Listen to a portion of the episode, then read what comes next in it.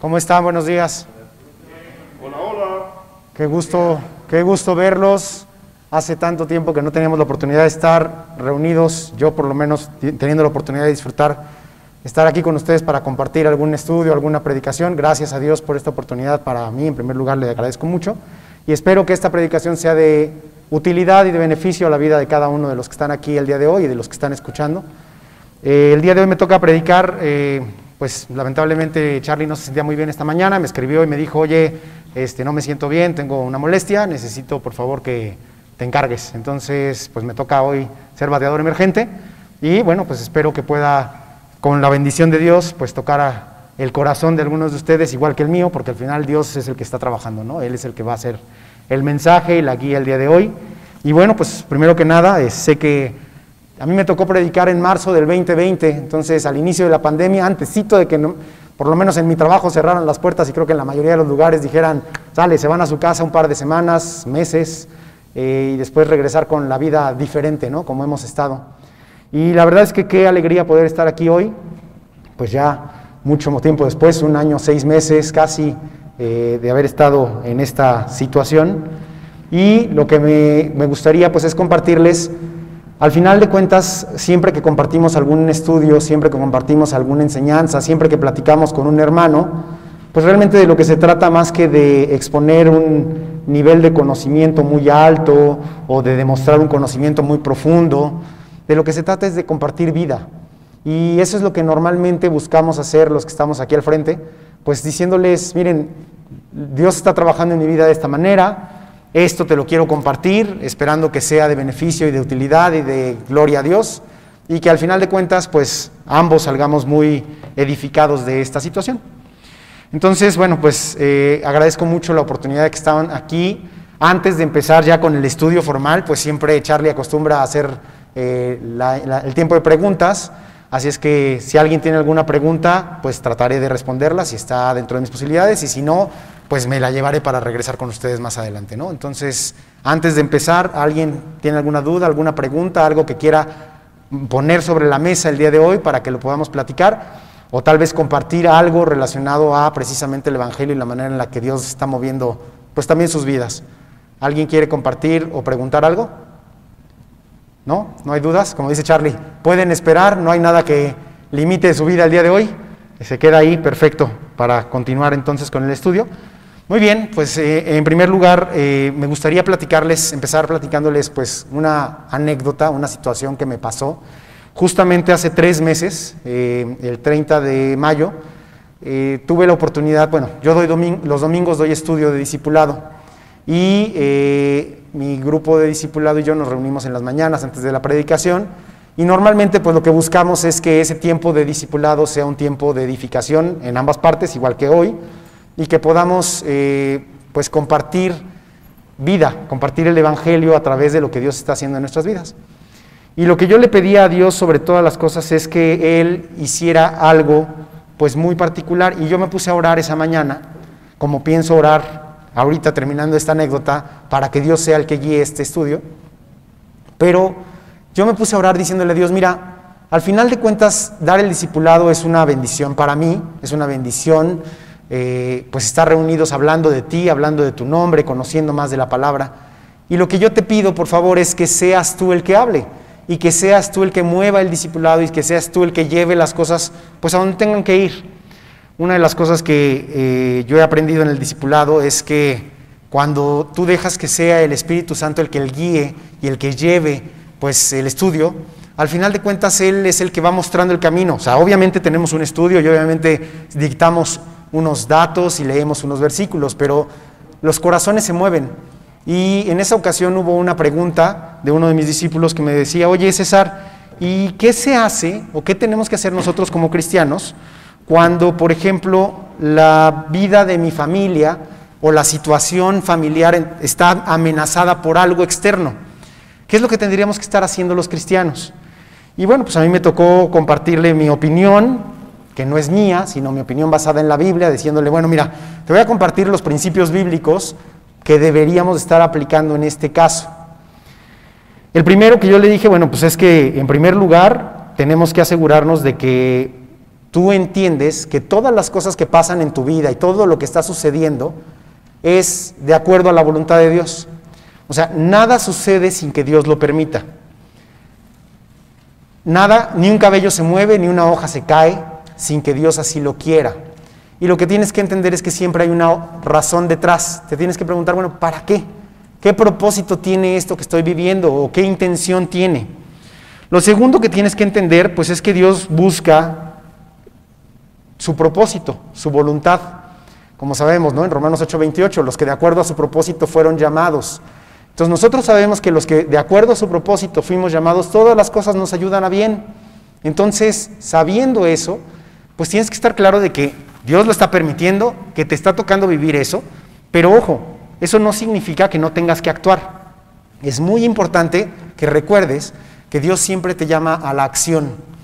No solamente te, pide que estés de observador, sino que te dice, vive tu vida de acuerdo a los principios bíblicos. Actúa. Entonces yo he aprendido, y lo que le comentaba a mi discípulo ese día es, bueno, yo he aprendido que Dios siempre te va a decir cuándo es el momento de correr, alejarte, poner distancia de esa situación que te está dificultando eh, la, la, vida, o cuál es la situación que debes hacer en términos contrarios, ¿no? Tal vez tienes que enfrentar, tal vez tienes que resistir. Y Dios te lo va a mostrar con mucha claridad. Lo que es importante es que en esa situación en la que tú estés viviendo, pues tengas tres cosas claras. La primera es la honra y la gloria es de Dios, número uno. Número dos, lo que tienes que entender es que eh, es muy importante que tú confíes que Él está en control. Y número tres, que si es voluntad de Dios que vivas esto, no puedes salir de esta situación con, una, con un corazón amargado, ¿no? dejando que haya amargura en tu corazón. Si ustedes recuerdan, la Biblia dice que la amargura del corazón es, pues en realidad, el pecado más grave, ¿no? Es el que verdaderamente corrompe el corazón de los cristianos y termina destruyéndonos. Y nosotros no podemos permitir que en una situación complicada en la que tal vez nuestra familia sea lastimada, afectada, no tengamos, número uno, que actuar, número dos, confiar que Dios está en control, y número tres, pues seguir haciendo la voluntad de Dios, seguir buscando cómo Dios tiene un propósito. Eh, al final de, de la plática, pues nos quedamos todos con la respuesta, digamos, satisfechos de que Dios había dado una respuesta que tenía un sentido bíblico, que hacía sentido de acuerdo a lo que nosotros habíamos estado leyendo en la Biblia, que tenía sentido de acuerdo a lo que Dios nos mostraba, y hasta ahí quedó. Sin embargo, algo que yo sé de, en, vida, propia, y creo que ustedes también lo saben, es que a Dios le gusta la teoría y la práctica. Dios no solamente se queda con, muy bien, bueno, ya lo platicaron, ya lo leyeron, está padre, sino ahora vívanlo. Y queremos ver, Dios quiere ver pues qué realmente hay en nuestro corazón. Al final Dios siempre nos va a poner en situaciones en las que nuestro corazón se muestra, se evidencia. digamos, eh, a mí me gusta presentar analogías y pensaría yo que a veces Dios nos le gusta meter nuestro corazón, imaginando que es una botella con aire, pues en una piscina, con la única intención de que salga, de que bote y que muestre lo que hay ahí, ¿no? Y bueno, pues al final de cuentas, eh, más adelante en este estudio les platicaré qué fue lo que Dios hizo para poner mi boca y mi corazón en práctica en este estudio. Entonces, eh, justamente vamos a, a, platicar un poco más de este tema más adelante. La, la plática de hoy se va a llamar discipular o evangelizar con el ejemplo. Y pues al final de cuentas creo que es a lo que Dios nos está llamando a todos a hacer y es lo que yo quisiera que revisáramos el día de hoy. Antes de continuar, a mí me gustaría orar, como siempre, para que Dios sea el que guíe este estudio. Entonces, si me lo permiten, pues vamos a orar. Amado Dios, te damos gracias, Señor, por habernos reunido en este lugar, en este tiempo, en este día. Gracias también por darnos la oportunidad de escuchar tu mensaje. Y gracias, Señor, porque tú preparas los corazones de cada uno de nosotros por una razón y por un propósito. Hoy, Señor, pues no estaba planeado en nuestro corazón, en nuestra vida, en los que estamos aquí, pues que esto estuviera sucediendo como que tú me dieras la oportunidad a mí de predicar. Lamentablemente nuestro pastor hoy no se siente bien de salud y te pido por favor que lo guardes, que lo cuides, que él esté sano, que pueda estar con nosotros próximamente y que las oraciones y las ofrendas, Señor, pues sean visibles en esta iglesia. Te pido también, Padre, pues que el tiempo de tu devoción, el tiempo devocional de cada uno de nosotros sea cada vez más fuerte, más firme. Gracias por la predicación, porque nos da la oportunidad de escuchar, pues de manera clara, un mensaje específico. Y gracias por los discipulados, Señor, porque en ellos podemos profundizar mucho más y podemos ir más, pues, en preguntas y respuestas más en corto, Dios. También gracias porque ninguna de estas cosas sustituye nuestra relación con Dios, contigo, Dios. Y gracias porque tú has puesto en el corazón de cada uno de nosotros pasar tiempo contigo, conocer tu palabra, saber más de ti. Te pedimos, Dios, que hoy pues seas tú quien guíe este estudio, que realmente prepares pues las palabras que salgan de mi boca para que sean tus palabras, Señor, y para que los corazones que las escuchan pues estén preparados, Señor, para recibirlas y para que den fruto. Cada uno de nosotros, Señor, estamos muy agradecidos por tu salvación, por lo que hiciste en nuestras vidas. Y te pedimos, Señor, pues que este tiempo sea para tu gloria y para tu honra. En nombre de Jesús te pedimos todas estas cosas. Amén. Muy bien, pues antes de empezar con el estudio como tal, a mí me gustaría preguntarles algunas cosas acerca del discipulado. Y bueno, aunque no somos muchos hoy reunidos, pero sé que en la iglesia G316 satélite somos bastantes, en G316 en general pues somos muchísimos, y la realidad es que en la iglesia de Cristo en el mundo, pues somos muchísimos más, gracias a Dios. La pregunta en esta sala, en este momento, es, ¿cuántos de los que están aquí se están discipulando? ¿Cuántos de ustedes son discípulos de la Biblia? ¿Podría levantar su mano brevemente, nada más para tener como un conteo rápido? Ok, estamos hablando tal vez del 50% de los que estamos presentes han decidido tomar un tiempo para discipular, para discipularse, para recibir el discipulado. La siguiente pregunta es, ¿cuántos de los que están en esta sala disipulan? Entonces, puede ser que ya hayan terminado su discipulado, ¿no? Algunos pastores, por ejemplo, Charlie, pues se discipuló, ya no, ya no toma de discipulado, él ya no hubiera levantado la mano de decir, me estoy discipulando, pero obviamente se disipula, igual disipula. Sin embargo, pues me interesa saber cuántos de los que están aquí han decidido disipular a otros. Entonces, otra vez, por favor, pueden levantar la mano con, con ganas, hasta arriba, los más alto que se pueda. Más alto, más alto, porque no veo muy, muy bien. No, pues nada más veo una persona del grupo levantando su mano.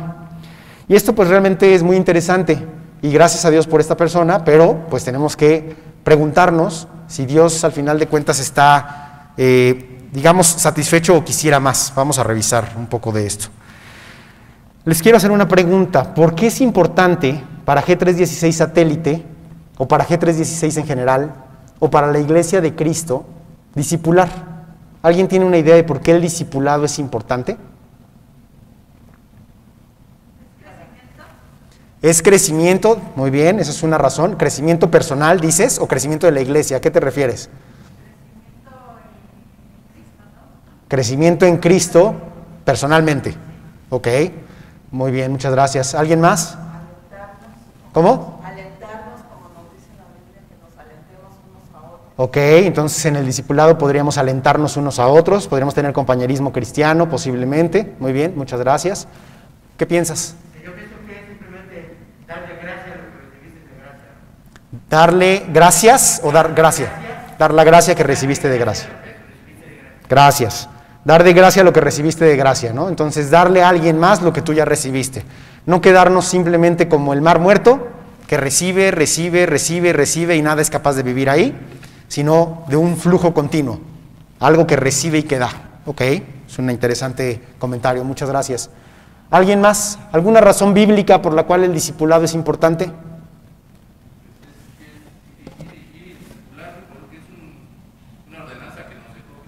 Ok, hay una ordenanza en la Biblia que dice que tenemos que ir a discipular.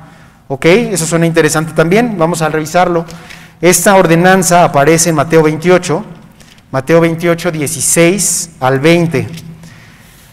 Me interesa que como no tenemos hoy proyector, no tenemos proyección, estamos en una sala un poco grande con poca gente, haya mucha interacción. Entonces les voy a pedir por favor que eh, me ayuden a, leer los versículos. Eh, sé que, bueno, si se está grabando esto, pues probablemente no se va a escuchar del todo, yo lo puedo repetir, no pasa nada. El punto es simplemente la interacción. Entonces, por favor, alguien me puede ayudar a leer Mateo 28 del 16 al 20. Pero los once discípulos se fueron a Galilea, al monte donde Jesús les había ordenado.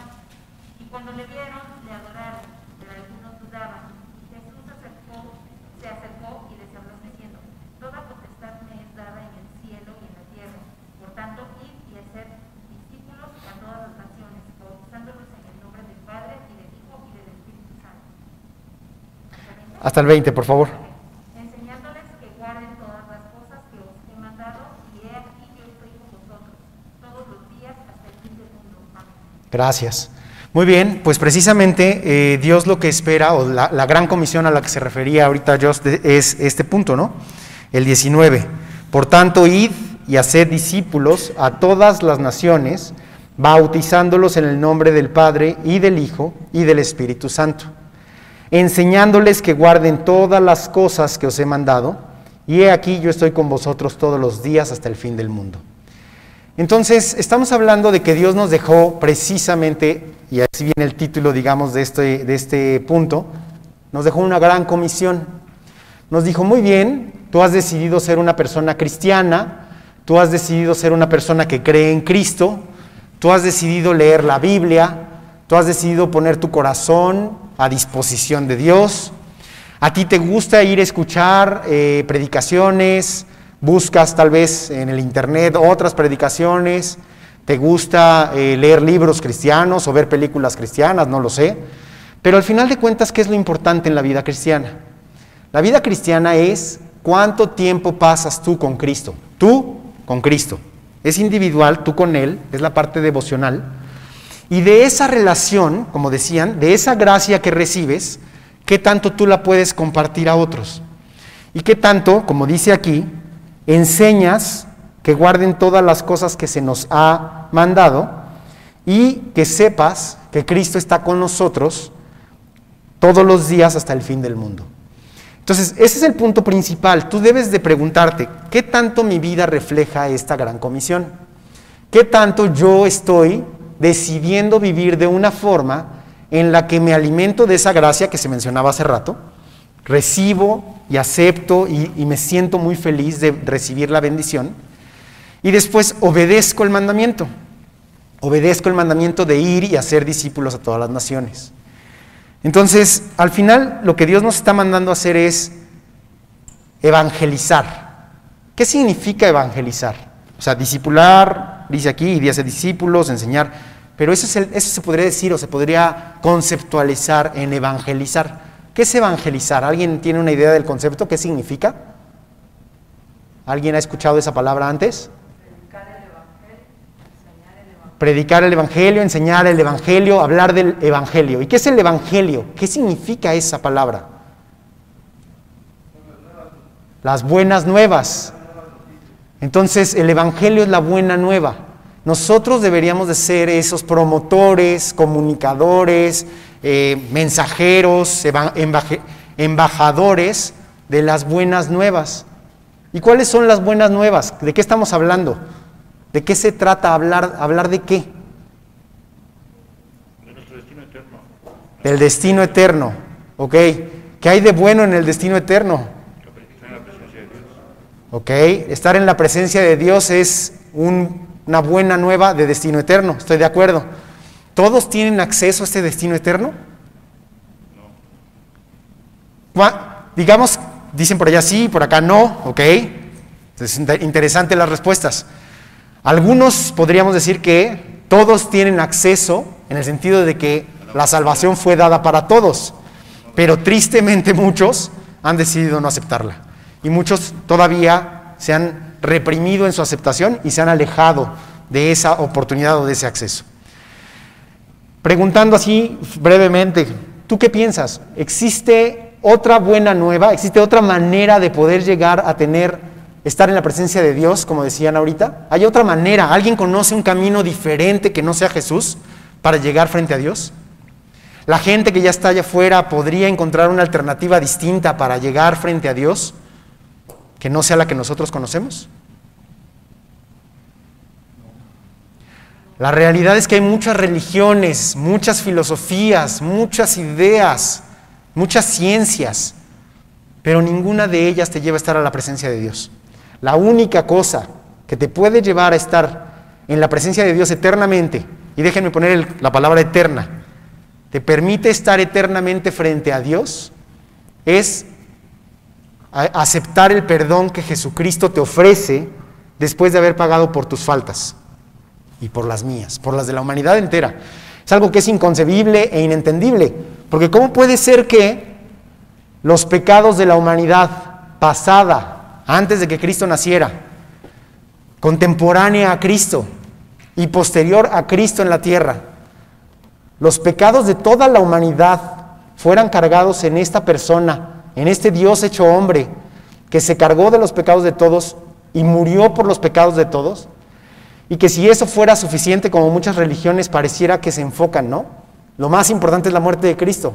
No, eso es un error. Lo más importante no es la muerte de Cristo. Lo más importante es la resurrección de Cristo. ¿Por qué? Porque Cristo podría haber muerto como cualquier otro. Es más, los fariseos decían, déjalo. ¿Cuántos no se han levantado en el pueblo y lo siguen? Deja que se muera. Matemos a uno por muchos y ya. Se acabará esto. Bueno, aquí estamos, 2021, hablando de Cristo, hablando de la Biblia. ¿Por qué? Porque este hombre, este Dios hecho hombre, que vivió la vida que tú y yo no podemos vivir, la vida perfecta, la vida sin pecado, decidió por amor, misericordia, cargarse de nuestros pecados. Sí sabes que Cristo estaba consciente de lo que iba a hacer, ¿verdad? Y como hombre sufría, Sí sabes que en sus oraciones decía Dios, si puede pasar esta copa de mí, que pase. Pero si no, que se haga tu voluntad y no la mía. Cristo, al final de cuentas, vino a cumplir un objetivo en esta tierra. Vino a vivir de una forma perfecta que tú y yo no podemos vivir, cargarse de los pecados de toda la humanidad, pagar por esos pecados en la cruz, pero más allá de la cruz, ¿cuántos días estuvo muerto Cristo? tres días y resucitó al tercer día. Se dice que en esos tres días Él fue a pagar los pecados de la humanidad de manera eterna. ¿Cuál es la paga del pecado? La muerte. ¿Es la muerte física? Es la muerte eterna. Es la muerte eterna. O sea, Jesús fue a pagar la muerte eterna. Vivió en una vida perfecta que tú y yo no pudimos vivir. Fue denominado pecador, aunque no había cometido ni un solo pecado se le cargó a él el pecado de todos, murió por ellos, pagó por ellos e hizo algo que ninguno de nosotros pudiera haber hecho jamás. Y ninguno de esos líderes religiosos que se plantean, ¿no? Tampoco lo han hecho, no pueden. Resucitó libre de pecado, limpio de pecado, y hoy nos regala la puerta, el acceso a la eternidad con Dios. Esas son las buenas nuevas, las buenas noticias de que Cristo ya nos dio el perdón de nuestros pecados. Nos está ofreciendo la salvación. Pero solamente van a ser buenas nuevas si creemos que existe verdaderamente algo diferente, algo de lo que no, algo contrario a esa eternidad al lado de Dios, algo por lo cual era necesario salvarme. Asumo, por los que estamos aquí, que todos los que estamos aquí creemos que era necesario que nos salvaran y que todos tomamos la decisión de no quiero vivir esa vida, vida, esa muerte eterna separado de Dios, sino lo que quiero es realmente tener la oportunidad de estar frente a Dios. Y por lo tanto necesito ser salvado porque yo he cometido pecados. Ojo, yo no tengo un pecadímetro. Yo no sé cuántos ni cuánto. No sé si son poquitos o muchos. No sé si son pequeños o grandes. A Dios no le importa. Dios es dicotómico. Ay, César, tú y tus palabritas, ¿qué es eso? ¿Qué significa dicotómico? ¿Qué significa dicotomía? ¿Alguien sabe? ¿No? ¿Nadie? ¿Mande? No, la dicotomía no es que es lo mismo. Es uno o es otro. Para Dios es blanco o negro. Para Dios es sí o no. Y a mí me gustó mucho cuando lo entendí a través del embarazo, ¿no? O sea, una vez platicando con alguien, me decía, no, pues es que estoy embarazada. Y alguna vez alguien se preguntó, ¿estás embarazada? ¿No estás embarazada? ¿Estás medio embarazada? No, pues no se puede estar medio embarazada. O estás o no estás. Así de simple. Estás en el infierno o estás en el cielo. Estás en el camino al infierno o estás en el camino al cielo. Pero son caminos separados. Es uno o es otro. No es hoy voy a pasar el día en el camino al infierno, pero mañana regreso al del cielo y pasado regreso al del infierno. No. Tú y yo estábamos caminando directamente a, esos, a esa eternidad lejos de Dios, a ese lago de fuego y azufre donde está el lloro y el crujir de dientes. ¿Entiendes esas expresiones? ¿Qué significa llorar y crujir los dientes? ¿Cuándo lo has hecho?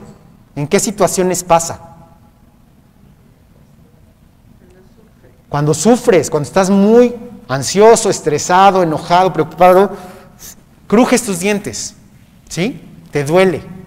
Bueno, imagínate eso no una vez en un día, no una vez cada hora, sino cada milisegundo de tu vida. Imagínate vivir así por el resto de tus días en la conciencia.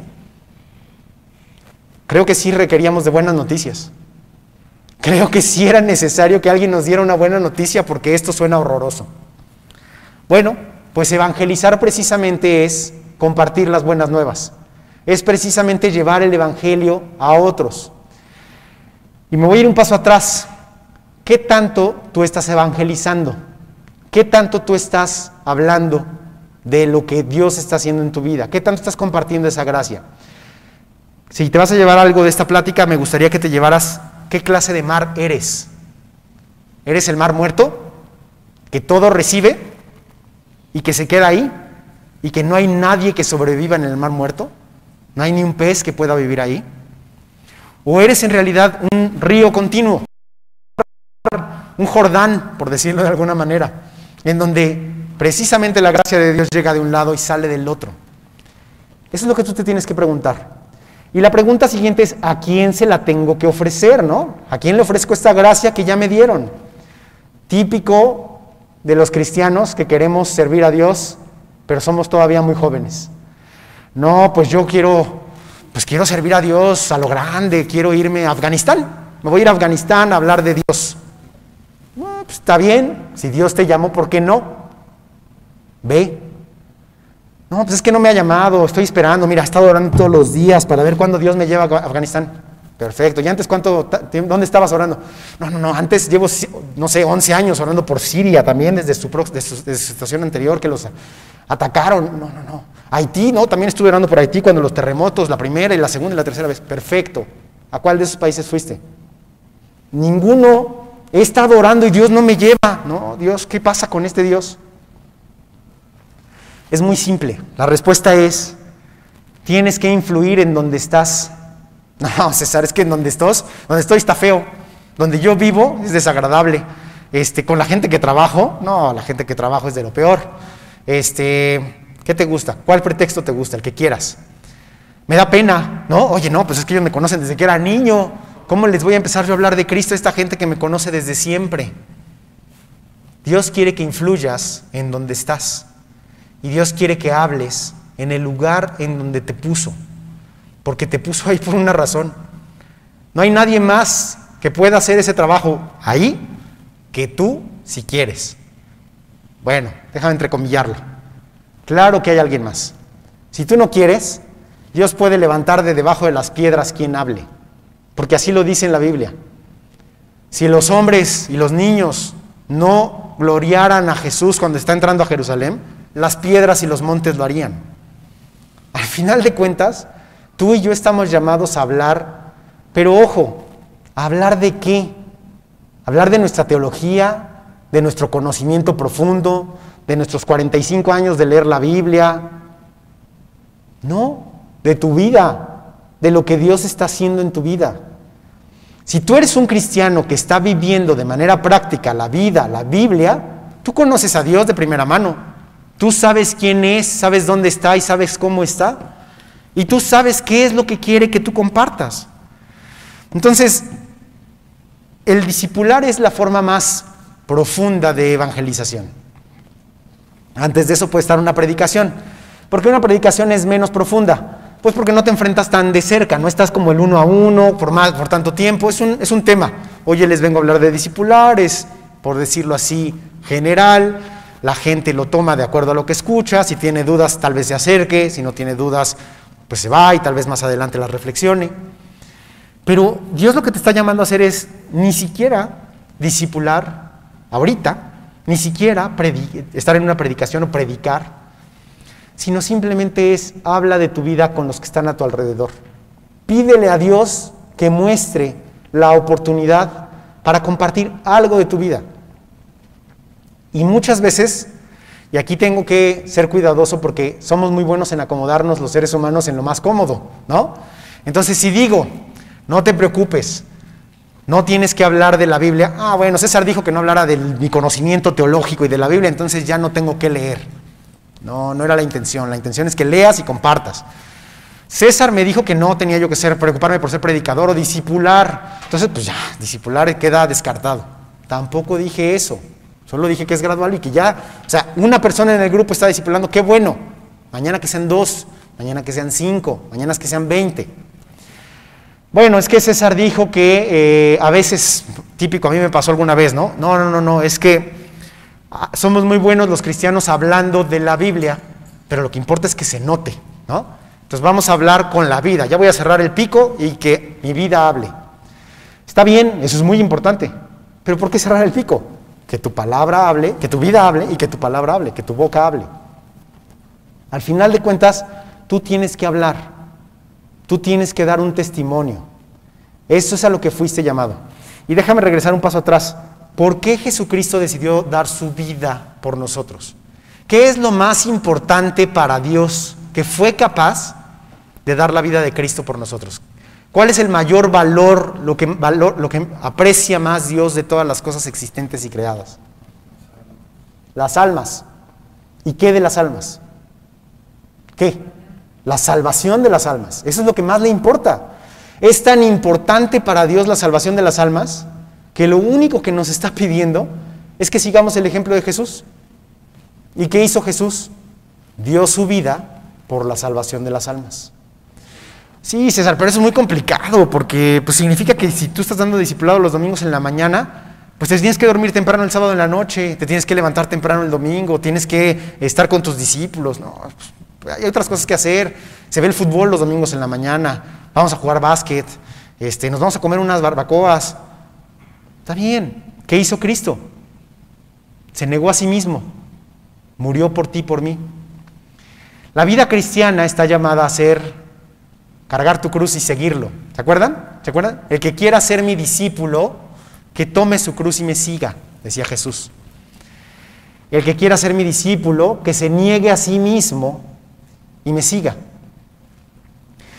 Ustedes tal vez van a decir, y sobre todo si alguno de los que pueda estar escuchando afuera va a decir, oye César, ¿qué te pasa? O sea, era una plática agradable, nos la pasábamos bien, o sea, ¿por qué parece que nos estás como llamando la atención? No, yo no le estoy llamando la atención en lo absoluto. Solamente quiero decirles que, pues Dios nos está llamando a hacer algo. Estamos viviendo tiempos atípicos, dicen, ¿no? La situación que traemos, traer esta cosa en la, en la cara, este, cuidarnos, mantener la sana distancia, etcétera, etcétera, etcétera. Y eso aún nos sigue dando la oportunidad de tres cosas. Número uno, seguir orando. Orando porque Dios abra puertas. Recuerdo cuando me decían, oye, es que en aquellos tiempos en donde no estaba ni el Facebook, ni el Twitter, ni las redes sociales, ni el Internet, las amas de casa estaban en casa, este, en el peor de los casos antes, pues no había ni escuelas, entonces las amas de casa se quedaban con sus niños en casa, no salían. ¿A quién le iban a compartir? Dios traía a quién? Al señor del gas, a la persona del mercado, a quien tú quieras. Lo único que Dios necesita es que estés dispuesto. Para estar dispuesto tienes que querer y pedirle a Dios, Dios, por favor, que se pueda compartir tu palabra el día de hoy. Tienes que estar preparado, habiendo leído. Tienes que decir, ¿de qué se trata este libro? O sea, está padre, pero ¿qué? ¿Qué hay aquí? ¿Y qué hay aquí para mí? Y número tres, compartir vida. Simplemente dile a la gente lo que está pasando en tu vida, esa gracia acumulada de la que mencionábamos. Ese es, digamos, el testificar, ¿no? Vamos, a, les voy a preguntar, ¿conocen los medios de gracia? ¿Han escuchado de ellos? ¿Qué son los medios de gracia? Esta iglesia los maneja bastante. Se dice que son siete medios de gracia. ¿Los conocen? ¿No? Ok, el primer medio de gracia pues es precisamente la oración. Nosotros oramos para poder recibir esa gracia, ¿no? Entonces le pedimos a Dios, por favor, derrama tu gracia sobre nosotros, derrama tu gracia sobre mí. La segunda es leer.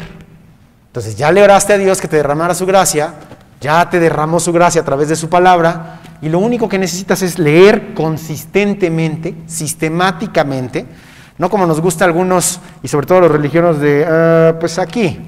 Ah, oh, mira, quién sabe qué está diciendo. No, lee continuo, lee sistemático. Dios te va a hablar a través de tu lectura. Oye, César, es que ya me cansé, leí una la Biblia una vez, ya, ya me cansé. Oye, ¿leíste la Biblia una vez? Lee la 2, lee la 3, lee la 50, lee la 100. Cada vez que tú pases tus ojos por la Biblia, Dios te mostrará lo que sea relevante en ese instante. Entonces, lo primero es orar, leer, meditar. ¿Meditar en qué? O sea, el punto blanco, ese que dice Charlie que tengo que pensar en el punto blanco y no pensar en nada. ¿Cuál es la meditación cristiana? ¿Cuál? Pensar en lo que leíste, sí, pero ¿contra qué? ¿Comparado con qué? Contra tu vida. La meditación cristiana es muy fácil. Es esta, imagínense en una gráfica, discúlpenme, soy químico, me gustan las gráficas. Entonces imagínense una gráfica en donde está una línea que es mi vida. Y está una línea que es la vida que Dios quiere para mí. Normalmente son así. Existe una distancia. Bueno, esa cosa se llama gap, o se llama separación, o se llama brecha. Lo importante es entender, meditar en la brecha que existe entre la vida que Dios quiere para mí y lo que yo estoy viviendo. Y regresas, ¿no? Entonces tengo que orar, tengo que leer, tengo que, tengo que meditar. Tengo que meditar sobre esto. Otro medio de gracia es la memorización. Lo puedes poner antes o después del meditar, da igual. Lo que importa es que medites, te encuentres un versículo o algo que Dios te está llamando a tomar, una piedra preciosa, te la lleves y la estés memorizando, la estés desgastando, le estés sacando todo. Imagínate que es un mineral bruto. Bueno, lo vas a meter a purificación en tu vida a través de que salga oro refinado. ¿Sí? Memoriza. Ora, lee, medita, memoriza, testifica. ¿Qué significa testificar? Compartir el Evangelio, compartir tu vida. ¿A través de qué? De lo que acabamos de hablar. O sea, yo me estaba enfocando en el testificar para poder llegar al discipular, pero el testificar. Entonces, comparte tu vida con otros, lo más que puedas, todo el tiempo, de acuerdo a la voluntad de Dios. Dios te mostrará, te mostrará el momento y te mostrará cuándo. El siguiente punto, después de eh, testificar, sería lo que decían hace rato, compañerismo cristiano. Pasa tiempo con la gente que tiene el mismo valor que tú. Y no me refiero a valor de coraje, de fuerza, de energía, sino el valor de que para lo valioso. Para aquella gente que dice que lo valioso es lo mismo que tú dices que es valioso. Cristo, la Biblia, la fe. Yo sé que hoy es más difícil que antes, ¿no? Los compañerismos cristianos están bastante limitados, la situación en general pues no se puede tal vez vivir como antes, pero bueno, tenemos la oportunidad de tener conversaciones, pláticas después de nuestro discipulado, antes podemos asignar un tiempo, alguna vez de manera extraordinaria, tal vez en vez del discipulado tener una sesión, lo que sea, pero pasar tiempo con tus compañeros cristianos. Charlie dice que sufre mucho de ver cómo en estos tiempos, y pre-COVID aún, no había ya ese compañerismo cristiano. Dice, yo me discipulaba cuatro veces o cinco veces a la semana. Y después de eso los tacos, o después de eso el fútbol, o después de eso. Y pasaba tiempo con los cristianos. Nunca estaba solo. Hoy los cristianos estamos bastante solos. Es normal. Y déjame decirte la verdad, la vida cristiana así es. O sea, tengo que ser honesto contigo, pero los maestros de estudio somos bastante solitarios en el sentido de no, no, tenemos con quién ir y compartir más que nuestros compañeros de discipulado. Los pastores son bastante solitarios, o sea, el mismo Charlie pues tiene que ir y sufrirla con Dios y de vez en cuando pues hablará con otros pastores, ¿sí? El pastor general de la iglesia pues igual tiene que tomar ciertas decisiones él frente a Dios. Es una vida solitaria, sí. Pero eso no significa que no pasemos tiempo con los cristianos, alentándonos, como decíamos, y alentando uno a otro mutuamente. Y el último punto, que es el séptimo medio de gracia, es la ofrenda. Es muy importante ofrendar porque justamente ahí se hace visible lo que les preguntaba hace rato. Número uno, ¿crees que la gente de allá afuera se está yendo al infierno? Sí o no, los que no conocen a Cristo.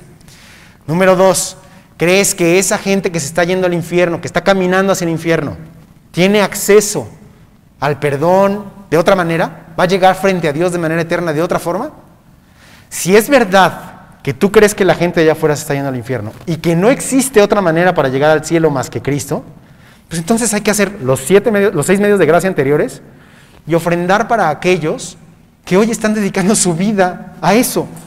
¿Cuántos misioneros están pasando una situación tan complicada en el mundo porque no le llega la ofrenda? Y ellos han decidido dedicar su vida. Ellos están dispuestos, así como Cristo, a entregar la última gota de sangre si es necesario. Pero triste que la tengan que entregar solos. Triste que la tengan que entregar ellos con Dios, a veces sin el respaldo de la iglesia. El medio de gracia te da gracia a ti porque tú confías en Dios. Porque tú dices, Dios, yo sé que tú estás bajo control de estas cosas y aunque no me sobra, porque a nadie le sobra nunca, aún el más rico del mundo siempre le va a faltar, ¿sale? Aunque no me sobra, de todas maneras voy a entregar esto para esto que es importante, para esto que yo dije que era valioso. Entonces, bueno, estas siete eh, medios de gracia, hace rato que les pregunté qué era el discipulado, pues si se dan cuenta, se ejercitan en el discipulado. La oración, la lectura, la memorización, la meditación, el testificar, el compañerismo cristiano. La ofrenda podría alentarse a través del discipulado para que llegue al pastor o al, predicador en caso de que eso aplique. El punto es dárselo a Dios para que llegue a los misioneros. Entonces, hoy lo único que quiero es preguntarles eh, qué les limita, qué les hace falta para que el 50% de esta sala se empiece a discipular. ¿No hay maestros suficientes? ¿Será una opción? ¿Será que no se han acercado con Charlie para decirle, oye, me quiero discipular, ¿con quién puedo ir? ¿Será que están diciendo, no, sabes que ya la prédica está padre, o sea, Charlie es súper bueno, predica padrísimo? Sí, claro. Pero entonces, ¿qué me estás diciendo? ¿Que con una vez a la semana, un domingo es suficiente y con eso ya tienes tu relación con Dios? ¿Con eso ya cumpliste el compañerismo cristiano profundo, más allá de hola, buenos días, ya me voy? En una predicación en la que estamos todos reunidos. Creo que no, creo que el discipulado está, hemos sido llamados, de acuerdo a lo que decíamos hace rato, a un mandamiento de ir y hacer discípulos, empezando por mí. Yo tengo que ser discípulo. ¿Qué falta para que yo sea discípulo? ¿Qué me limita para que eso suceda? Te lo dejo de tarea, no me tienes que responder, pero revísalo. ¿Por qué no eres discípulo? Número dos, digamos que ya eres discípulo. ¿Qué te falta para discipular? De ese otro 50% de la gente de esta sala. ¿Qué te falta para que tú des tu tiempo, tu energía, tu fuerza, tu conocimiento, tu vida, para que alguien más se fortalezca? Dice Jesús, es necesario que yo mengüe y Él crezca. Menguar es hacerse pequeño, ¿no? Es desaparecer. Y crecer, pues es darle la vida para que el otro crezca. Pablo dice que él tuvo muchos hijos, todos ellos espirituales. Que él hizo hijos en todos los lugares a los que fue, pero no como los marineros lo hacen, ¿no? Que llegan a cualquier lugar y dejan hijos regados. No. Estoy hablando de iglesia, de discípulos. Él iba, compartía el evangelio, compartía la salvación, la gente aceptaba la salvación y decía, yo quiero más, profundizaban, tenían una relación cercana, aprendían y después Pablo se iba y los discípulos mantenían esa iglesia. Oigan, pero ¿de quién aprendió eso Pablo? Si Pablo nunca vivió con Jesús, por ejemplo. ¿Cómo lo aprendió? ¿Quién lo hizo? ¿Quién es nuestro ejemplo? ¿Quién es el ejemplo de Pablo, de los apóstoles y de nosotros? El príncipe, el príncipe de los pastores. ¿Quién es? Jesús. ¿Jesús discipuló a alguien? Si se ponen a pensar, Jesús decidió discipular a doce.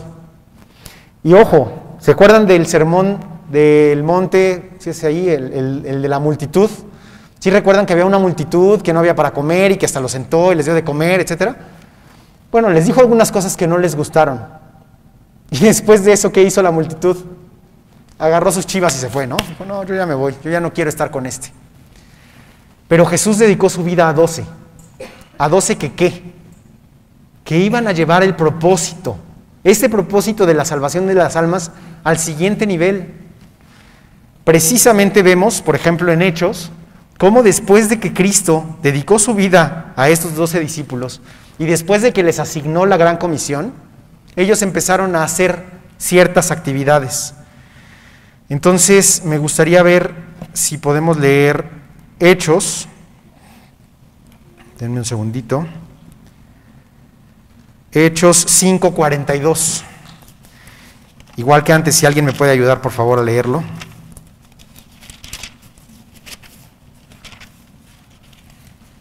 Quien quiera, el que lo tenga a la mano y que quiera leer.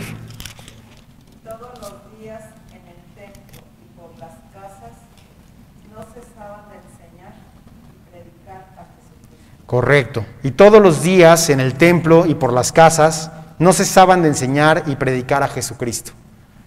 ¿Qué tanto los discípulos de Cristo estaban cumpli- cumpliendo la gran comisión? Ahí está. Ahí está la evidencia. ¿Cuándo?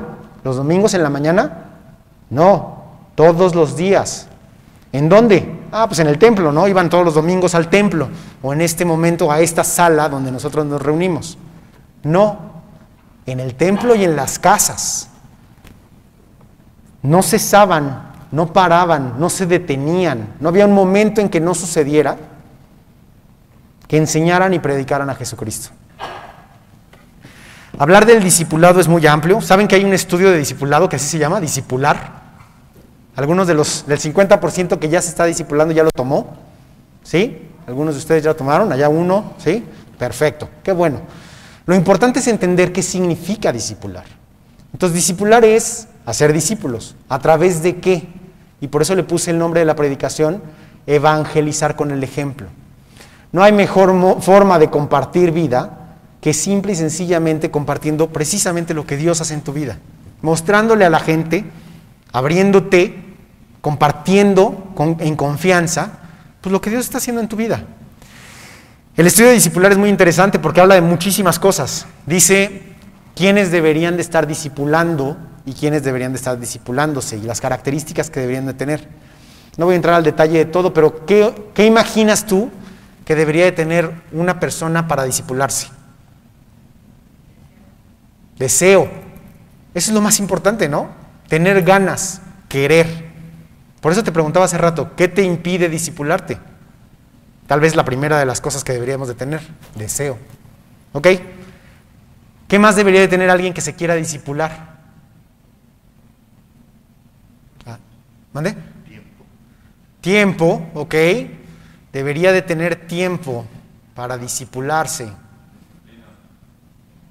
Disciplina, ok. Dígame. ¿Hay qué? Orar. Ok, hay que orar para que Dios haga su voluntad. Ya sabemos que Él pone el, des- el deseo, ¿no? Él pone tanto el querer como el hacer, ¿no? Sí, al final de cuentas Dios sabe todo lo que necesitamos. Obviamente vivimos en un mundo complicado. El tiempo no nos sobra. La verdad es que yo mismo comprendo el punto. Entender que Charlie y otros pastores de esa época pasaban cinco días en el discipulado, pues es una bendición enorme que hoy yo no tengo acceso, ¿no? Yo también como tú y como todos, pues mi tiempo es muy limitado. Imagínense, no sé si recuerdan, creo que he compartido mi vida con ustedes, pero pues tengo tres niños menores de siete años, ya cumplió seis el grande. Entonces se imaginarán la fiesta, ¿no? Que hay en mi casa. Y obviamente, pues yo tengo cosas que atender. Atender a mis niños dando un buen ejemplo. No, no, no quisiera llegar a ser ese famoso refrán de ser este, luz de la calle y oscuridad en mi casa, ¿verdad? Yo tengo que dar testimonio en mi casa. También tengo que asegurarme de dar lo necesario a mi familia, entonces tengo que trabajar. O sea, la verdad es que no me la puedo pasar ahí pensando que estoy sirviendo a Dios y no enfocando en lo importante, ¿no? Pero Dios no dice que Él no te dará lo necesario. Entonces, no te pido que te comprometas los cinco días, porque sé que puede ser complicado de un jalón. Empieza con uno. Hablaban de disciplina, ciertamente. Puedes tener el estudio, puedes tener el maestro, puedes tener el horario, puedes saber qué estudio vas a empezar a estudiar, puedes tener tu Biblia bajo el brazo, pero si no tienes disciplina, muy probablemente no llegues. Muy probablemente digas, ay, es que no tenía internet en casa. cuando tal vez las cobijas se te pegaron, ¿no? Al final de cuentas, sí se requiere disciplina, pero esa disciplina también la pone Dios. Es algo que es, es- es como el amor o el enamoramiento más bien. Pensemos en esto, cuando los hombres queríamos conquistar a una chica, ¿qué hacíamos? Pues nos hacíamos tiempo, cumplíamos la cita, preparábamos las cosas y estábamos ahí. La relación con Dios es semejante. No sé si recuerdan, mi última predicación se llamaba La esposa del Cordero. Precisamente decía que nosotros, este grupo, esta iglesia, somos la esposa del Cordero. Dios ya hizo lo necesario para conquistarnos. Él ya, él ya puso su vida, ya puso su tiempo, ya dio su disciplina. Está ahí listo. Lo único que está diciendo es, dime que sí. Solo dime que sí, yo me encargo de lo demás. Entonces, ciertamente sí, nos hacen falta muchas cosas, pero lo más importante es deseo y, de- y decisión, ¿no? Lo que decíamos, el querer y el hacer. Si no tienes el querer y hacer por cualquier situación, ve y ora. Órale a Dios y dile, Dios, quiero saber qué es eso de discipularme. Tráeme un maestro, tráeme el maestro correcto, porque además conozco un montón de gente en la iglesia que, no, yo no siento tener com- como relación con esa gente, lo que quieras, ¿no? Es muy típico, ¿sí les ha pasado? A veces decimos, es que no, como que no hago clic. Está bien, es lo mismo que con tu esposa o tu esposo si aún no tienes. Dios traerá a la persona correcta. Dios traerá al maestro correcto. Dios traerá un maestro correcto maestra correcta que hará que lo que llegue a ti sea la bendición de Dios y la gracia de Dios. Igual que con la chica cuando el hombre se está queriendo casar, no tiene que ser la mujer supermodelo, ¿no? pero te va a gustar, a ti te va a gustar. Bueno, tu maestro no tiene que ser, o tu maestra no tiene que ser ni la persona más agradable, ni más amable, ni tu mejor amigo, ni tu brother, ni la persona con la que vas a estar todos los días pegado, porque ese debería ser Cristo. Pero va a ser alguien con que digas, ok, comparte verdad. La Biblia que él comparte o ella comparte es cierto. Ok, tiene una vida para respaldar lo que está diciendo. Pues sí, no puedo juzgarlo y más bien, aunque tal vez la persona, la personalidad, no seamos los mejores amigos, los brothers, la verdad es que Dios está trabajando en esa persona y esa persona está trabajando en compartir la gracia. Y esa gracia me está llegando, no hay más. Y tú verás que poco a poco la amistad se va dando. También eso es bien importante. Los maestros oramos por nuestros discípulos. Los discípulos oran por sus maestros. Y la oración es la que limpia y quita todo lo que pudiera haber del mundo. Porque sí, traemos personalidades, este, experiencias, backgrounds, como le quieras llamar. Pero en realidad Dios va quitando todo hasta que el Espíritu Santo es el lubricante en la relación. Y la, la relación es tan fácil de llevar, tan agradable, porque te interesas en la persona, porque buscas su bienestar. Entonces, yo te invito a que te disipules, pero también te invito a que ores por tus discípulos. Si han escuchado eso que dicen algunos, por ejemplo, pensemos en, el esposo, en, la esposa de Charlie, ¿no? Comparte Charlie en las predicaciones, que cuando él fue a hablar con Chalo acerca de que se quería casar con su esposa actual, su esposa, eh, él le decía, mira, yo solo tengo que decirte una cosa. Yo he estado orando por ti desde antes de que ella naciera. Y tú vas a decir, ok, ¿y eso qué tiene que ver con el discipulado? Ora por tus discípulos, aunque no tengas maestro hoy en día. Pero empieza a orar por ese anhelo. Cuida a las personas que un día Dios pondrá a tu cargo. Porque no es que te ponga a tu cargo para que tú seas responsable de su vida, pero sí para darte la oportunidad de compartir gracia y de que esa gracia te lleve a más. Y que tú, tú ustedes lo han escuchado, es, es conocimiento público. ¿Quién aprende más en el salón? ¿El maestro o el alumno? El que aprende más en el salón es el maestro. Siempre. Porque el maestro, tú sabes, si quieres aprender algo, enséñalo. Es la única manera de aprenderlo. Y cuando tú enseñas, descubres perspectivas y puntos de vista y características que no sabías. Bueno, el maestro de discipulado es igual. El más beneficiado en un grupo de discipulado es el maestro. Porque Dios es el que habla y Dios es el que enseña. Y el maestro se queda sorprendido diciendo, wow, eso no lo vería venir. Y yo preparé mi estudio, yo sabía que quería dar. Pero Dios movió las cosas, trajo preguntas, puso versículos, puso intenciones en el, en el mensaje, en el estudio, que impactaron de alguna manera y me terminaron enseñando a mí. Al final, les digo, podría yo hablar mucho más del discipular, pero de lo que quiero hablar ahora es regresar al punto que les dije al principio, esa anécdota que les platiqué. Ese 30 de mayo, después de haber dado mi discipulado y después de haber salido con mi familia durante el día a disfrutar, llevé a mis niños al parque, estuvimos contentos, estuvimos felices, regresamos cansados a casa. Me acuerdo, traíamos unas pizzas para cenar, para comer, cenar, la verdad es que veníamos ya muy tarde. Y sucedió algo, algo que podría parecer, o que es en realidad algo pequeño, algo menor, y que Dios utilizó con la única intención pues, de mostrar mi corazón y decirme qué hay, qué es lo que realmente hay ahí. Número uno, puso una situación que puso en riesgo a mi familia. Eh, al llegar a mi casa, unos vecinos, no entiendo ni qué ni por qué, o sea, les cuento la historia en general, pero estaban estacionados enfrente de mi portón, les pedí por favor que se retiraran como todas las demás veces que lo hemos hecho porque ya lo hacían, no estaban de- del todo felices. Mi esposa les dijo, oiga, por favor, traigo un niño que quiere entrar, ya bajamos al niño al baño, estaban enojados. Terminó la situación en una trifulca. Al final de cuentas, dos mujeres le empezaron a pegar a mi esposa, tres hombres me empezaron a pegar a mí. ¿Qué tienes que hacer en una situación de ese tipo? Pues tienes que hacer lo que tengas que hacer. Soy cristiano, pero me tengo que defender. Me, traté de defender lo que pude, pero bueno, pues, obviamente eran tres contra uno, dos contra una. No somos nosotros ni los más expertos peleadores, ni nos hemos experimentado todos los días en este arte. Al final de cuentas, pues terminamos no, no de la mejor condición, sobre todo yo, ¿no? O sea, tan grande, lo que sea. Y al final de cuentas, lo que me puso a pensar Dios es, ¿y ahora qué pasa? ¿Qué dijiste en la mañana? Y no, déjenme decirles esto, no es Dios haciendo lo malo, porque ustedes van a decir, César, entonces me estás diciendo que Dios está haciendo lo malo. Te voy a platicar cómo lo veo. Le oré a Dios que por favor moviera las cosas. Y en el momento en que oré, Satanás se puso con el oído más fino y dijo, a ver, ¿de qué se trata esto? Ah, ok, por ahí viene. Perfecto. Tú sabes que Satanás al final de cuentas es un tentador y lo que va a hacer es pues tentarte. Y Dios le va a decir que sí, que no puede, hasta dónde puede llegar. Al final tengo que ser sincero contigo, no tocaron mi vida, no afectaron nada grave, no fue una situación que me incapacitara o eh, inhabilitara. Simplemente fue una situación fuera de lo normal, que pudiera haber hecho muchas cosas en mi corazón. La primera es, obviamente mis niños estaban en la camioneta viendo la situación, son niños chiquitos.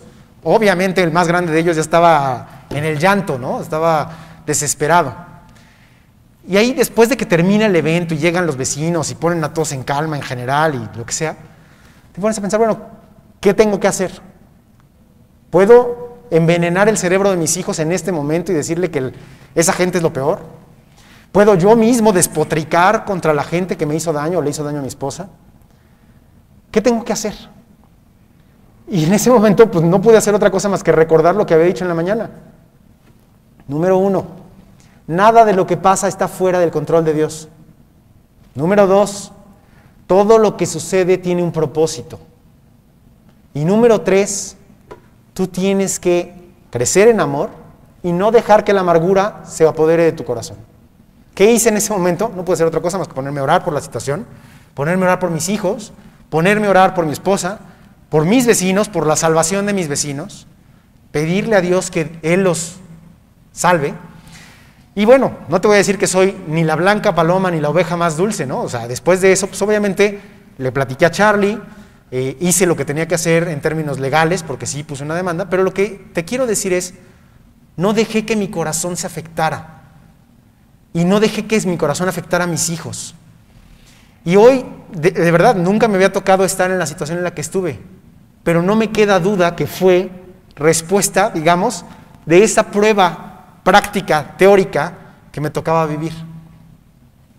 Discipular no es fácil, vivir la vida cristiana no es fácil, pero al lado de Dios todo es posible. Entonces, lo único que te quiero pedir es, comparte vida como yo te estoy compartiendo mi experiencia, mi situación. Tal vez tú lo vayas a manejar diferente, ojalá Dios a ti te dé tiempo de correr, porque tal vez es lo que te pida. No, pues aléjate, no, no te metas en esto. Yo ni tiempo tuve, no hubo chance de correr. Tenía que enfrentar y tenía que resistir. Ahí estaba. Y después de eso tenía que levantarme con un corazón genuinamente humilde ante Dios, pidiéndole perdón por lo que fuera y agradeciéndole por la situación. Y muchas cosas han tocado mi corazón desde entonces, pero lo que yo espero es que esta situación los impacte positivamente a ustedes, como ha impactado a mi familia, porque la ha impactado positivamente. Después de esa situación estamos más cerca de Dios, oramos más, nos sentimos más contentos juntos, e impacte a la gente alrededor. Y déjenme decirles el consejo que recibí, ora porque se vayan. O sea, tampoco tiene que ser que se vuelvan tus brothers, ni tienen que venir a tu casa, ni tenemos que estar juntos. Ora porque se vayan, que Dios los lleve. No tiene nada de malo. Ora por su salvación. ¿Recuerdas la palabra ascuas? ¿Has escuchado eso? Ora por ellos y ascuas acumulará sobre su cabeza. ¿Qué significa eso? ¿Eh? ¿Cargas? Más o menos. O sea, es como, el ascua es como, entre comillas, la maldición. O sea, los cristianos lo que tenemos que hacer es orar por la salvación de la gente para que la venganza sea de Dios. Que Dios se encargue. Yo no tengo nada que hacer, yo no voy a ir, yo no voy a ir a comprar, yo no voy a ir a prepararme, yo no voy a ir a traer un grupo. Yo, voy a, yo tengo un Dios. Lo que sucedió está en las manos de Dios. Dios se encarga. Yo oro por su salvación y ojalá se salven y se arrepientan y ojalá no tengan que sufrir la maldición. Pero si no se arrepienten, si no escuchan, si no aceptan la vida diferente que Dios nos ha ofrecido a todos, lo único que va a decirles Dios es, oye, tú viviste estas situaciones, hubo toda esta oración para ti, se te compartió porque Dios es bueno, el Evangelio de diferentes maneras. ¿Decidiste que no? Ve a pagar.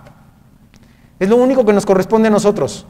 El único que puede controlar, o lo único que tú puedes controlar y por lo que vas a dar cuentas, es tu respuesta ante las situaciones. Es lo único. Tú no puedes dar cuenta por las situaciones de los demás ni cómo responden. Amamos mucho a nuestros discípulos, amamos mucho a nuestra familia. Tú no vas a poder dar cuentas por su vida. Solo hay una vida por la cual vas a dar cuentas y es la tuya. Prepárate, profundiza en Dios. Si puedes, toma la decisión de discipularte ahora, disipula a otros y vayamos lo más profundo con Dios que sea posible. Que Dios los bendiga, que los llene de gracia y que esa gracia pueda ser compartida. Vamos a orar. Bendito Dios, pues te damos muchas gracias por este estudio, por este tiempo que nos regalas para estar reunidos en tu nombre. Gracias Dios porque en realidad eres tú el que habla pues a nuestros corazones, el que comparte la vida, el que nos deja vivir circunstancias que a veces no son imaginables en nuestra manera diaria de vivir, pero que tú lo permites con un solo propósito y es que nuestro corazón esté siempre en tus, a tus pies. Gracias Dios por darnos cuenta de lo mucho que pecamos todos, todos los días. Gracias Dios por habernos lavado y limpiado completos. Gracias Señor por lavar nuestros pies todos los días cuando nos ensuciamos en este mundo. Y gracias Dios porque aunque ninguno de nosotros es perfecto, tú nos estás llevando Señor a vivir una eternidad a tu lado por la única y la verdadera misericordia que es la salvación que viene de Jesucristo. Bendice Señor a los maestros y a los discípulos de la iglesia G316 satélite, de G316 en general y de la iglesia de Cristo en el mundo, Señor. Y haz que la doctrina que se comparta en esta iglesia y en la iglesia de Cristo en el mundo, pues sea una doctrina sana. Que verdaderamente todos podamos vivir una vida que te agrade. Y que aunque la vida se va a ver más complicada cada vez, tengamos la confianza, Señor, que a tu lado todo lo podemos. Que tú has vencido el mundo y que quieres que compartamos. En nombre de Jesús te pedimos todo esto. Amén. Gracias.